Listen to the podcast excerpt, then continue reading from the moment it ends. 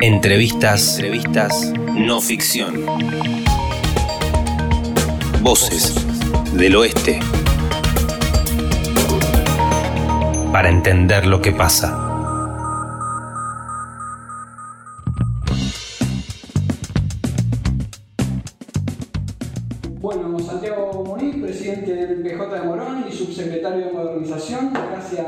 Por estar aquí con No Ficción Entrevistas en una nueva emisión. ¿Cómo estás? ¿Cómo estás? Gracias por acercarte.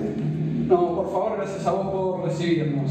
Eh, bueno, nos gustaba arrancar esta entrevista eh, con algo que trascendió en lo local y que a algunos les llamó la atención, a otros no tanto es que eh, hace poco Víctor González, el titular de uno de los gremios de Morón, recibió un tendal de críticas, sobre todo de, PJ y dirigente también, digo, del ala gremial ¿no? de, la región. ¿Por qué? ¿Qué pasó ahí? Eh, a ver, digo, la actitud nuestra, y yo en este caso como presidente del partido, del consejo de partido, bueno, digamos, fueron declaraciones muy fuertes principalmente contra uno de nuestros miembros eh, del Consejo, el secretario de Asuntos Gremiales, que es Luis que obviamente bueno, es secretario general de otro de los sindicatos municipales. Eh, y bueno, tuvo actitudes y agravios contra, contra el compañero Duré, que además no, muchas de las cosas que, las cosas que se decían no, eran, no eran ciertas. Eh, y además, bueno, valoramos la actitud que tuvo, que tuvo Duré los últimos cuatro años eh, en, obviamente, oponerse a muchas de las políticas de ajuste que se llevaron adelante acá en Morón. Después, digo, la cuestión más gremial no me compete a mí, digo, no, no, no puedo establecer con claridad cuál es el el, el, problema que, que, derivó este tipo de declaraciones, pero bueno, sabemos que uno de los sindicatos municipales está intervenido desde el año pasado, eh, producto de muchas irregularidades, y bueno, digo, me parece que en ese caso son los trabajadores, son sus afiliados los que tienen que normalizar esta situación y bueno, poner el sindicato en el lugar que, que siempre, que siempre estuvo, que fue defender los intereses de, de la familia municipal, digamos. Ese gremio puntualmente siempre estuvo muy eh, ligado al peronismo, ¿no? Eh, sí, en otras épocas. Eh, no, no, no, fue ese el, proceso que llevó adelante en los últimos años, pero bueno, yo, yo no me voy a poner a juzgar las actitudes de otro dirigente, digo, o lo hemos hecho oportunamente en otro momento, pero puntualmente me parece que además fueron declaraciones que eh, más allá de atacar directamente a, personas, digo, plantearon cuestiones sobre la gestión nuestra que, que, obviamente son infundadas. Y me parece que declaraciones que llegan en un momento donde tenemos una crisis social y económica dura, heredada de lo que fueron los últimos cuatro años de la política económica de Cambiemos, eh, y, en un proceso que veníamos eh, digamos, poniendo la economía en otro, en otro lado, en otro eje, pensando, pensando un modelo de organización social, un modelo de organización de ciudad eh, distinta, bueno, vino esta pandemia y me parece que este tipo de declaraciones eh, y poner el, foco en, esto me parece que, que son eh, inoportunas ¿no? y además de mentirosas.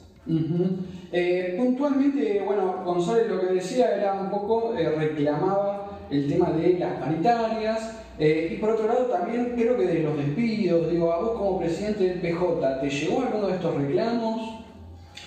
Todo lo contrario, creo que la actitud que se ha tomado es entender que, detrás de cada telegrama que se manda hay una, hay una familia, hay un trabajador, una trabajadora, eh, y ni por asomo el impacto de, de los despidos lógicos que se dan en un cambio de gestión que tiene que ver con generalmente con autoridades eh, con algún cargo de función, digamos, ni, ni punto que ver con, con, lo que fue los despidos a nivel nacional, provincial y municipal eh, que llevó adelante la gestión anterior. Digo, me parece que no, no, no viene por ahí esa problemática y obviamente eh, estamos en una situación económica muy compleja, pero la actitud de nuestro, de nuestro gobierno, tanto nacional, provincial y municipal, va a ser va a ser escuchar el reclamo de los trabajadores y tratar de arbitrar todas las medidas para poder eh, resolver en un proceso de corto, mediano y largo plazo la reivindicación salarial que fue obviamente diezmada, digamos. No hay que dar una clase de economía para entender que en un año o en dos años el dólar pasó de 23 a 63, ¿no? Eh, con un cepo incluido. Todos sabemos lo que el impacto que tiene una devaluación de esas características en Argentina, así que me parece que hay ciertos sectores que tienen todo el derecho a criticarnos, pero también deberían no poner palos en la rueda y, y poner el hombro en este momento tan complicado de nuestro país. Bien, en ese sentido, eh, justamente, ¿cómo está la relación con el resto de los dirigentes del Partido Justicialista? Que sabemos que eh, no hay una sola voz aquí en el distrito y en la región. ¿Cómo está? Eh, sobre todo con el actual vicepresidente, con De Andrea y, bueno, y con otros referentes.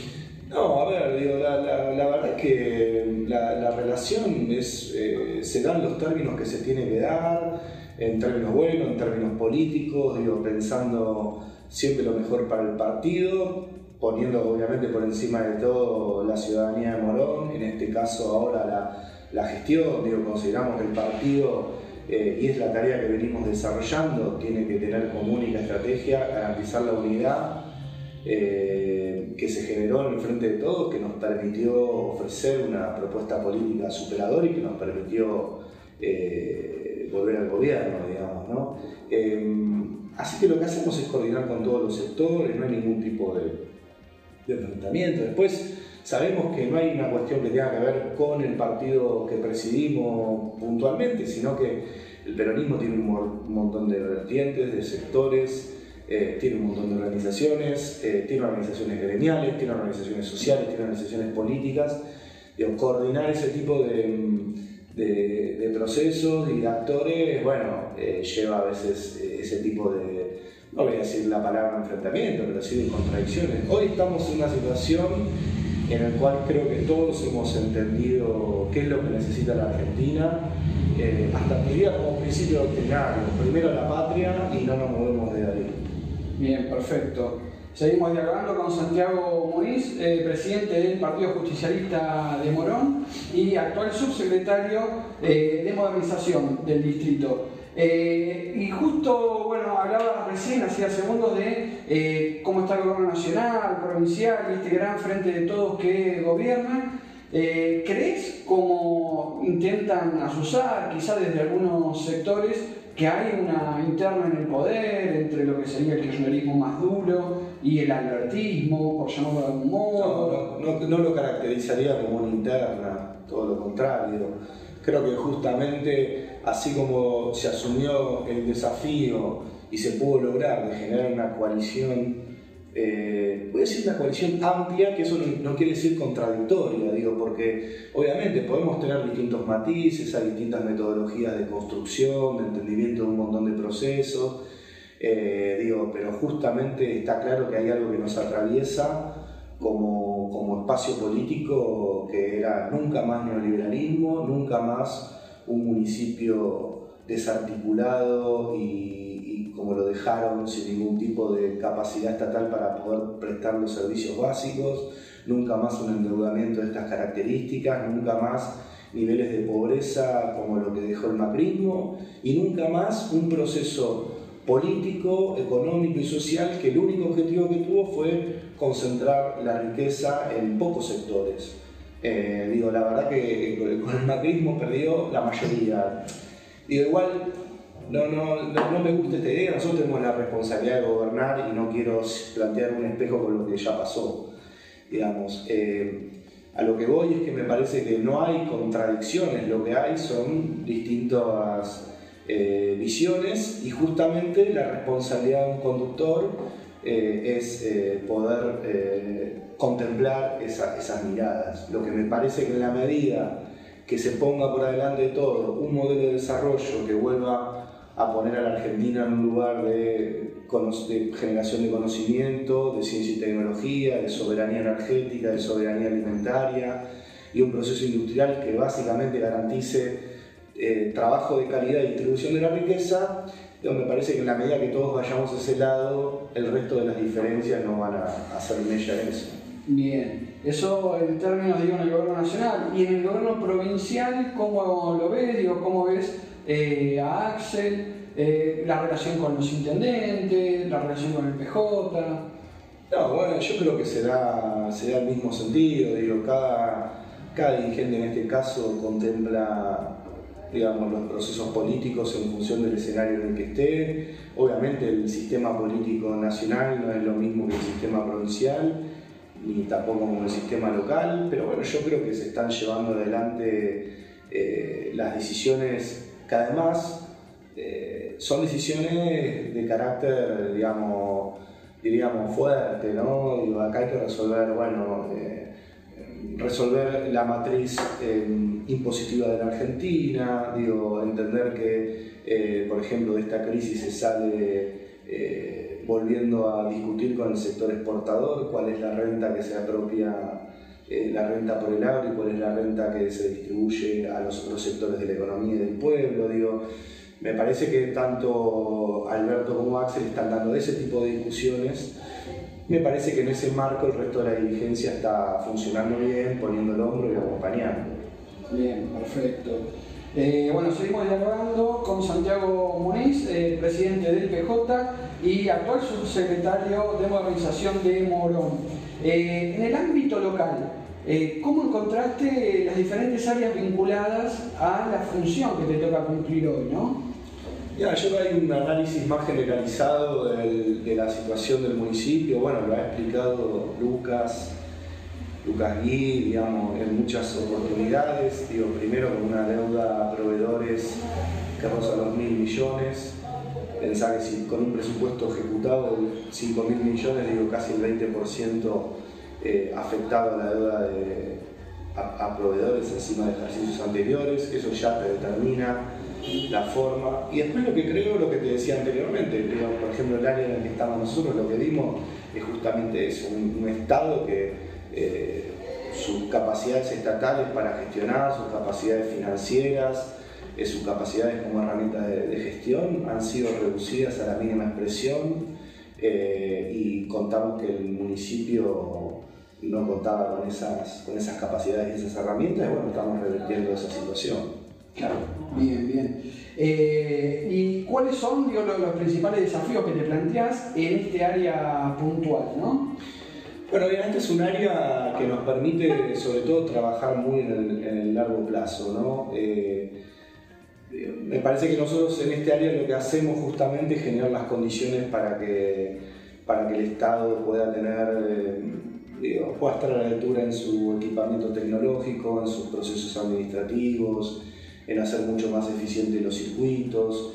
Eh, obviamente es fundamental para nosotros incorporar eh, la innovación tecnológica eh, digamos, y comunicacional como para hacer más eficiente la gestión y sobre todo ahorrar tiempo a los, a los vecinos y vecinas que tienen que de alguna forma interactuar por algún tipo de trámite con el municipio. Esas son las generaciones de condiciones. Hoy estamos en una etapa y obviamente digamos, aplicar un montón de, de herramientas para mejorar lo que, lo que ya estaba, como es el sistema de reclamos, eh, canalizar ese tipo de demandas que hacen no solo tener una mejor gestión, sino que los vecinos y las vecinas tengan un canal de comunicación y de recepción y de canalización de dudas, de reclamos, de la forma más eficiente posible. Bien, da la sensación que por lo menos en la primera gestión de Sabatella, luego en la continuación de Lucas Gui, eh, se le da mucha importancia digo, a, a, este área, ¿no? digo, a la transparencia, a rendir cuentas al vecino. Eh, ¿Qué pasó, digo, durante los últimos cuatro años y eh, qué te pide el vecino, ¿no? Digo, hoy en base a eso, ¿no? Digo, la experiencia que ha tenido en, el tiempo. Mira, fueron políticas claramente, como lo decís, que se desarticularon. Digo, nosotros en este primer trimestre ya hemos podido recuperar diálogo con un montón de actores sean universidades, sea de organismos, instituciones de la sociedad civil, que están compenetrados con este modelo de ciudad, con un modelo y una forma de ejercer el Estado de cara al vecino, digo, con no visiones privatistas del Estado como, como nos encontramos eh, en los tres niveles de gobierno. Eh, así que bueno, evidentemente estas políticas de participación, políticas de transparencia, eh, políticas de profundización del diálogo con la sociedad no se han tenido como prioridad y se han abandonado. Así que, bueno, ese es el desafío, ¿no? En el corto plazo poder poner otra vez a tono, sobre todo que no es, digo, son políticas que me parece que, que no solo marcan una forma de gestionar, marcan una forma de analizar y de pensar la democracia.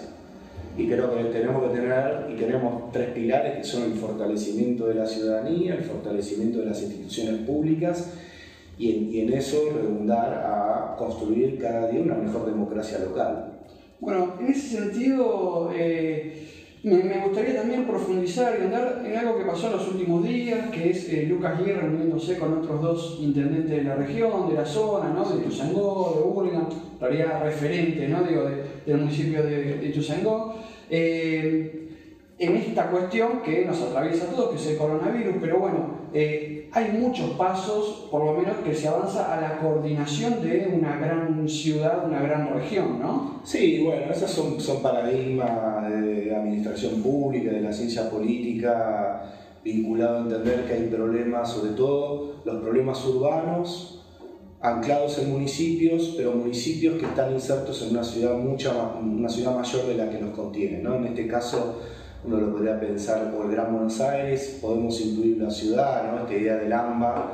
Eh, nunca se pudo articular en nuestro país una institucionalidad metropolitana, eh, pero sí los municipios tienen algunos instrumentos de gestión y de coordinación, la ley orgánica lo llama consorcios municipales, pero digo, sin redundar tanto, digo, justamente el objetivo es cómo hacemos para enfrentar problemas, primero, nuevos asuntos municipales que hace tres décadas, dos décadas no existían, y cómo hacemos para enfrentar problemas globales, problemas que son parte de una urbe mucho mayor de los límites de una ciudad o de un municipio, ¿no? Pensar en el medio ambiente, pensar la basura, pensar la seguridad, pensar en una estrategia de un entramado productivo, es eh, claro que la tenemos que dialogar con los distritos vecinos y me parece que es un gran ejemplo el que han dado los, los tres eh, intendentes municipales, eh, bueno, en este caso incluso el jefe de gabinete, pero digo, la, autoridad municipal en ese caso, para poder tener una estrategia común, nada más y nada menos, para enfrentar esta pandemia. Eh, tengo claro que la visión de los tres intendentes justamente es en poder incorporar estas herramientas de gestión que modernizan y que piensan la ciudad desde un punto de vista mucho más eh, pensando en cara a los desafíos que tiene el futuro de nuestras ciudades. Bien, una de las últimas preguntas tiene que ver también, bueno, esto que hablamos debería ir de mano también de, los recursos, entiendo, y eh, un tema que trataste mucho, estudiaste mucho es la eh, ah. coparticipación. Eh, digo, ¿cómo está eso? ¿Se ha avanzado? ¿Se ha retrocedido? ¿Dónde estamos parados hoy? No, los, los, fondos coparticipables, digamos, no han variado mucho, hubo algunas modificaciones en lo que es el fondo que viene afectado a partidas de educación. Eh, el problema que, se, a ver, acá hay dos problemas. primero es cuántos fondos coparticipa la provincia de Buenos Aires, que es el 16,14%. El problema es que tampoco le podemos pedir mucho más el aumento de la coparticipación primaria, porque también Buenos Aires se ve en una situación, em, digamos, de una distribución inequitativa, digamos, ¿no? sobre todo si nos miramos al espejo de la ciudad de Buenos Aires. Quizás lo que habría que pensar es cuáles son los indicadores, los instrumentos que conforman eh, digamos, la fórmula en la cual establece cómo se distribuyen eh, los fondos de la coparticipación. Creo que hay algunos instrumentos como son los fondos comparticipables por salud que no redundan en lograr un objetivo que tiene cualquier mecanismo de eh, nosotros le llamamos coparticipación, pero son mecanismos de coordinación financiera, sobre todo viviendo en un país federal. ¿Qué es lo que tiene que lograr la coparticipación en una provincia, o en este caso como, como la provincia de Buenos Aires? Es lograr que a través de esos mecanismos de coordinación financiera todos los municipios tengan un piso eh, en el cual vos, en tu caso, seas del distrito que seas, puedas recibir un piso de políticas públicas, como un elemento igualador muchos de los indicadores eh, que conforman el CUT, digamos, el coeficiente que distribuye la coparticipación entre los municipios responden a eh, criterios devolutivos y no distributivos. Digamos, ¿Qué quiere decir devolutivos? Que la provincia devuelve a los que, municipios que más servicios prestan. El problema que ahí está la variable financiera de desigualdad. Digamos, ¿no? Yo creo, considero, es una opinión y una discusión que hay que dar, que la coparticipación tiene que tener elementos de distribución basados en criterios distributivos. ¿no? Si yo tengo que pensar, por ejemplo, la distribución por camas o por complejidad de salud, yo no utilizaría los municipios que están en mejores condiciones de prestar servicios de alta complejidad. Pensaría en la demanda. Bueno, ¿cómo está la mortalidad infantil? ¿Cómo está el acceso a, a obra social o al sector público en los municipios? Digo, pensaría en ese criterio. Entonces digo, si se avanza en una nueva fórmula que incorpore esas, esas lógicas, vamos a lograr lo que debe ser un mecanismo de coordinación financiera en un país federal, que justamente es lograr un piso homogéneo de políticas públicas. Después el resto es cualitativo en función de la característica de cada provincia, pero tiene que haber un piso mínimo. ¿no? un, un ejemplo de esto es lo que pasó con el sistema educativo argentino cuando se federalizó eh, digo, esa potestad se la dio a las provincias y obviamente mejores sistemas eh, educativos iban a conseguir con provincias más o menos ricas. Entonces digo, bueno, tiene que haber un piso igualador de esas condiciones de políticas públicas, creo que lo mismo tiene que ocurrir en los municipios y hay esas características, los municipios tampoco cobran impuestos, solo tasas por servicios. Entonces en, el último año, en los últimos años lo que ocurrió fue un desbalance de la capacidad financiera de los municipios y las nuevas responsabilidades que tienen que asumir. ¿no? Digo, se cobran las mismas tasas, pero sin embargo se prestan cada vez más servicios educativos, más servicios sociales, servicios vinculados a la seguridad. Entonces hay que rever esa, esa situación. Bien, perfecto. Te vuelvo la última pregunta a eh, la política local. Eh, sabemos que, bueno, como presidente del PJ, sos de otro color político que la que tiene el intendente. ¿Cómo está funcionando, digo, esta alianza entre eh, diferentes partidos, diferentes sectores, diferentes agrupaciones? Mira, yo creo que la alianza funciona muy bien, este frente funciona muy bien, eh, lo viene haciendo de la misma forma que, fue la, la, campaña y yo creo que hay un elemento de síntesis que hoy la la conducción de Lucas al frente del, municipio. Así que veo a todos los sectores con un nivel de, incluido a nosotros, ¿no? que somos bastante revoltosos, eh, pero veo con un nivel de maduración y entendiendo este proceso político, me parece que estamos en inmejorables condiciones para poder lograr el morón, no solo que soñamos, sino que el morón que nosotros le planteamos a los vecinos en campaña que íbamos a, que íbamos a lograr eh, construir y que queríamos construir. me parece que lo que más le podemos pedir eh, a la política es que esté a la altura de las circunstancias. ¿no? Y eso eh, no solo es por ahí lograr ciertas políticas públicas, sino también es tener una actitud, tener decoro, digo, tener, digo, me parece que estamos en un momento político y social de mucha tensión internacional, de mucha crisis, así que tenemos que estar más que nunca a la altura de las circunstancias. Perfecto, clarísimo. Muchísimas gracias, Santiago Moniz, eh, presidente del PJ de Morón y eh, subsecretario de Modernización. Muchísimas gracias. Gracias.